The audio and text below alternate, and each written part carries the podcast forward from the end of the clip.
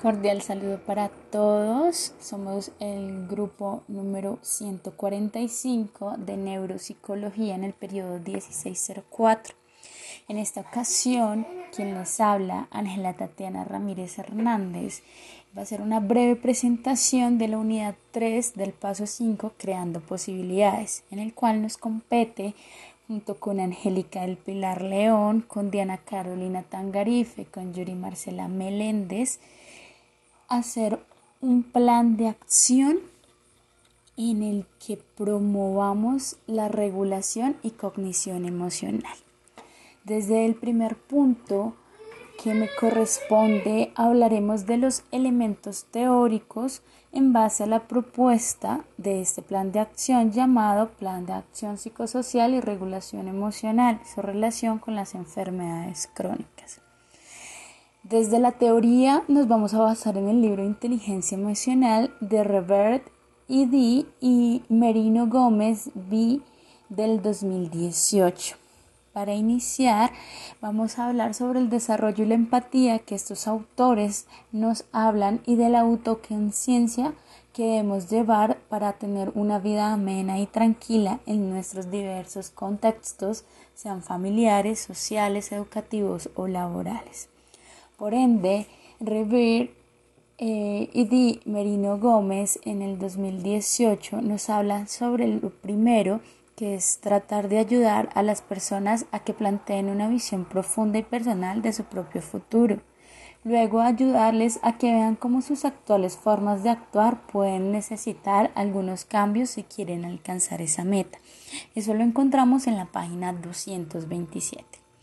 Por ende, y según eh, sugieren estos autores, nos vamos a basar en, primero que todo, encontrar un sueño o una meta, el cual ayudará a aclarar esa visión de vida y de lo que nos propongamos en nuestra vida. Posteriormente debemos averiguar sobre lo que pasa en realidad, tener una meta clara, darnos cuenta de la motivación que tenemos y crear la confianza para afrontar las adversidades que tienen y que tendrán determinados momentos.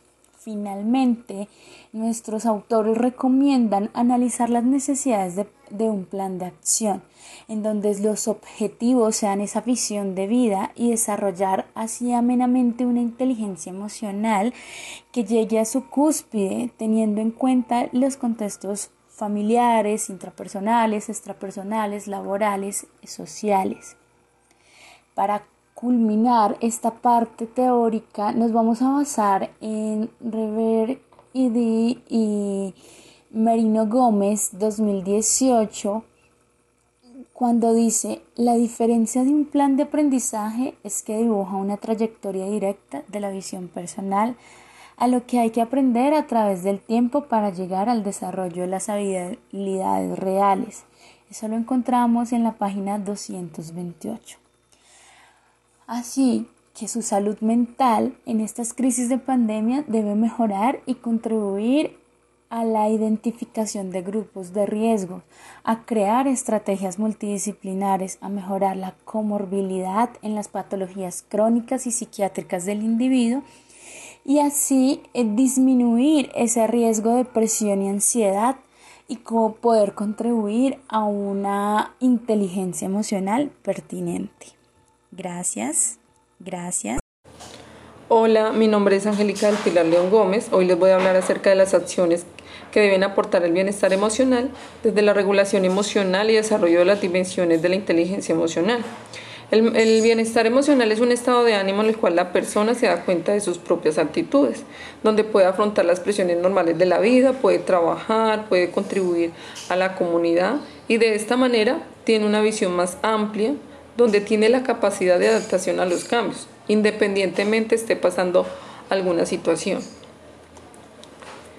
En el análisis de la inteligencia emocional, el uso inteligente de las emociones eh, intencionalmente trabaja y ayuda a guiar la conducta en los procesos de pensamientos negativos o positivos de tal manera que puedan alcanzar el bienestar personal. Darwin eh, intentaba demostrar que existe un esquema de comportamiento congénito para las emociones más importantes, como la alegría, la tristeza, la indignación o el miedo. Él observó que determinadas emociones desencadenan parecidas reacciones eh, anímicas y psicológicas en todas las personas. Eh, voy a hacer unas recomendaciones que pueden fortalecer o ayudar a este, de pronto a personas que estén padeciendo algún tipo de, emoción. Y eh, son realizar una hora de ejercicios de yoga que contribuyan al bienestar físico y emocional del individuo con patologías crónicas. Expresar sus diversas emociones por medio de un diario en el cual manifieste sus sentimientos, pensamientos y conductas a las que lo llevó determinada emoción. Eh, pedir y aceptar ayuda cuando se presente momentos afectivos que desestabilicen su inteligencia emocional. Como también puedes compartir en tiempos de pandemia actividades familiares y sociales recreativas por medio de herramientas tecnológicas que liberen el estrés, la depresión, la ansiedad, entre otras emociones que puedas sentir por el aislamiento preventivo. Y por último, generar hábitos de descanso acordes, ya que el dormir bien permite que nuestra salud emocional se regenere positivamente. Muchas gracias.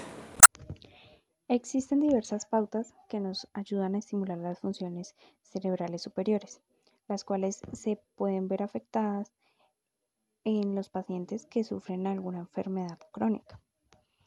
Las pautas de estimulación de las funciones cerebrales tienen como fin recuperar las mismas, mejorarlas y fortalecerlas.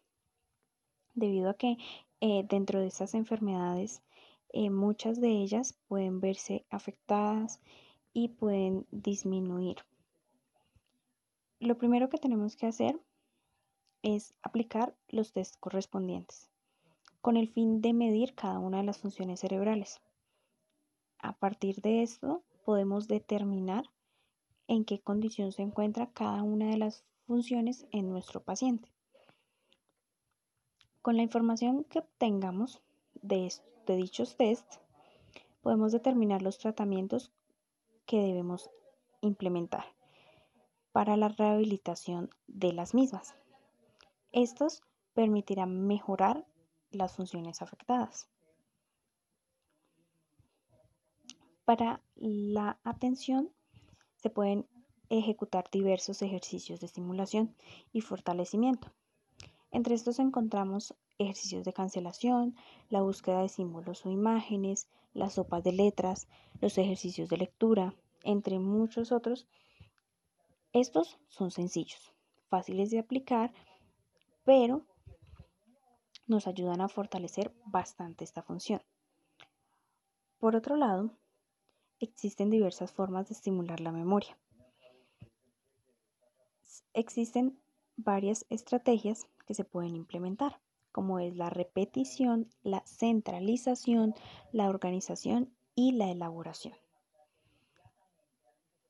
Por último, la estimulación de la percepción debe realizarse de una forma progresiva, lo que quiere decir que se debe de comenzar con ejercicios simples a los cuales se les va aumentando su dificultad poco a poco hasta llegar al punto más alto. Esta es la forma adecuada de estimular esta función. Además, existen diversas estrategias que nos ayudan a reforzar nuestras, nuestras funciones cerebrales. Por eso, es importante aplicarlas en nuestra vida cotidiana, tanto para las personas que no sufren ninguna enfermedad como para los que sí. Estos son los hábitos de vida saludable. Estos hábitos son muy extensos, pero entre estos encontramos tener una dieta balanceada, donde se, donde se tenga un buen consumo de frutas, de verduras. Además, es importante el ejercicio que la persona camine. Esto ayuda a oxigenar la sangre y también a estimular el cerebro. Además, los buenos hábitos de sueño son fundamentales, ya que cuando no dormimos lo necesario, nuestro cerebro no funciona correctamente. Por eso es importante que tengamos buenos hábitos de sueño para que nuestro cerebro funcione de forma adecuada.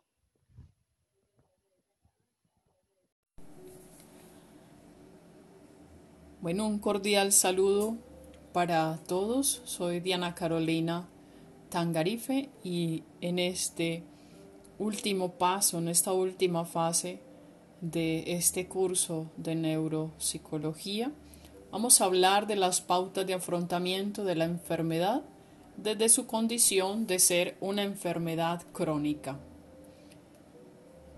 Unas pautas que conlleven al buen manejo de la enfermedad.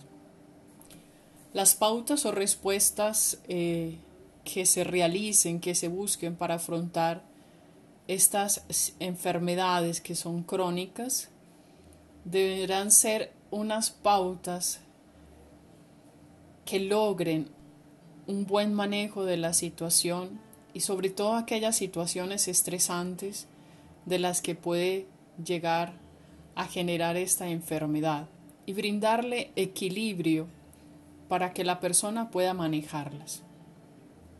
Así podrá tener dignidad de la propia vida, podrá haber más tranquilidad en la familia y sobre todo para aquel que padece una enfermedad crónica, mirando que la duración a veces es larga, de mucha intensidad y gravedad, y que también depende de la forma en la que haya aparecido, la interpretación que la persona misma puede dar de ella, la valoración, las limitaciones con que cuenta la persona y los cambios en la apariencia física que a veces son tan bruscos y van avanzando a pasos muy grandes. Es de notar también que esta enfermedad cuando es crónica no afecta solamente al paciente, afecta también a la familia, a su entorno, afecta también ese momento al que se tiene que adaptar nuevamente a situaciones nuevas, asumir tal vez otros roles.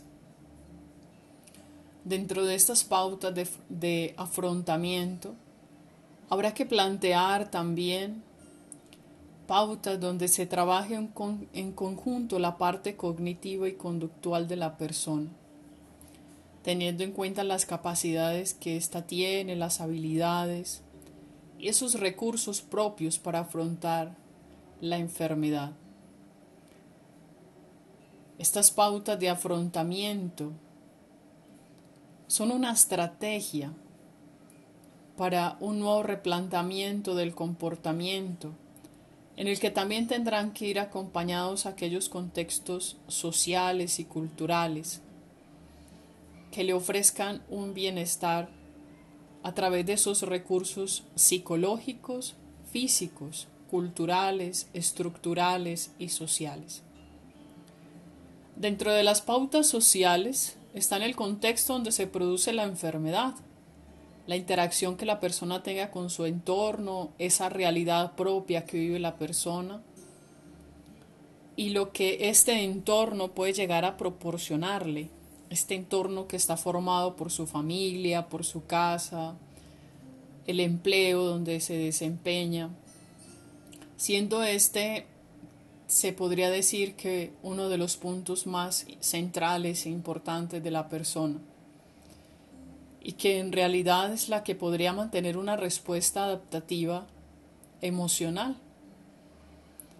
También influye la parte cultural las creencias que la persona misma tenga de esta enfermedad, cómo creció, el proceso de interacción que la persona tenga, los valores con los que ha crecido, las creencias, las normas que ha ido adquiriendo a través de su cultura. Dentro de las pautas psicológicas entrarán los estados afectivos y cognitivos.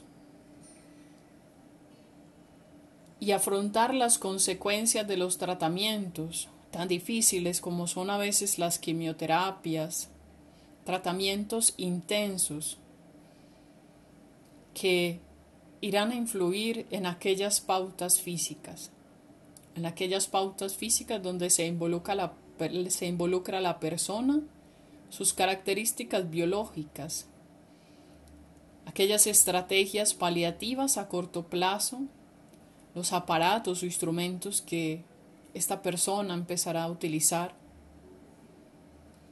Todo esto, todas estas pautas serán con el motivo, con el fin de ayudar a darle sentido y explicación a ese sufrimiento que está teniendo. Abrir nuevos caminos para un futuro mejor y saludable y ojalá encontrarle sentido a la vida, a crear objetivos concretos. Dentro de todo se manejarán pautas que se podrán clasificar en aproximación para ayudarle a manejar todo lo que proporciona el estrés, lo que le llega a desatar esas emociones negativas con un mayor control de estas. A largo plazo o también por evitación, con todas las pautas que se pueden llegar a plantear también para escapar de lo que la persona está viviendo, de esas emociones negativas.